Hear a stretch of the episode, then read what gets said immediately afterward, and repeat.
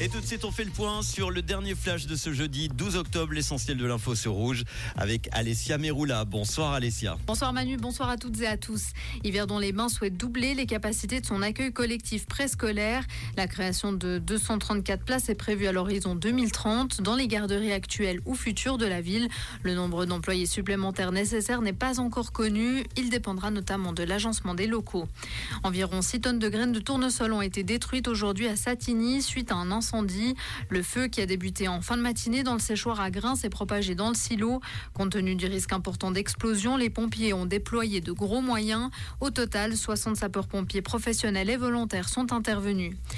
L'initiative cantonale bernoise pour des loyers loyaux de l'association des locataires a sans doute abouti. Les initiaux ont remis aujourd'hui 17 396 signatures à la chancellerie d'État bernoise. Le texte veut instaurer la transparence sur les loyers précédents.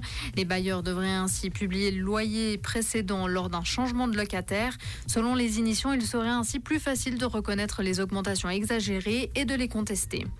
Les partis politiques délaissent très largement les journaux. Cela concerne leur campagne en vue des élections fédérales du 22 octobre.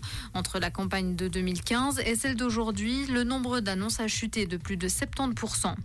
À l'international, l'Égypte a reçu aujourd'hui une première cargaison d'aide humanitaire pour Gaza. Celle-ci en provenance de Jordanie. L'Égypte tient l'unique ouverture sur le monde de l'enclave palestinienne qui ne soit pas aux mains des Israéliens.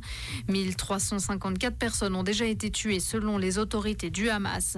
Et puis on termine avec un mot de football. Dans le cadre des qualifications pour l'Euro 2024, la Suisse affronte le Bélarus dimanche à Saint-Gall.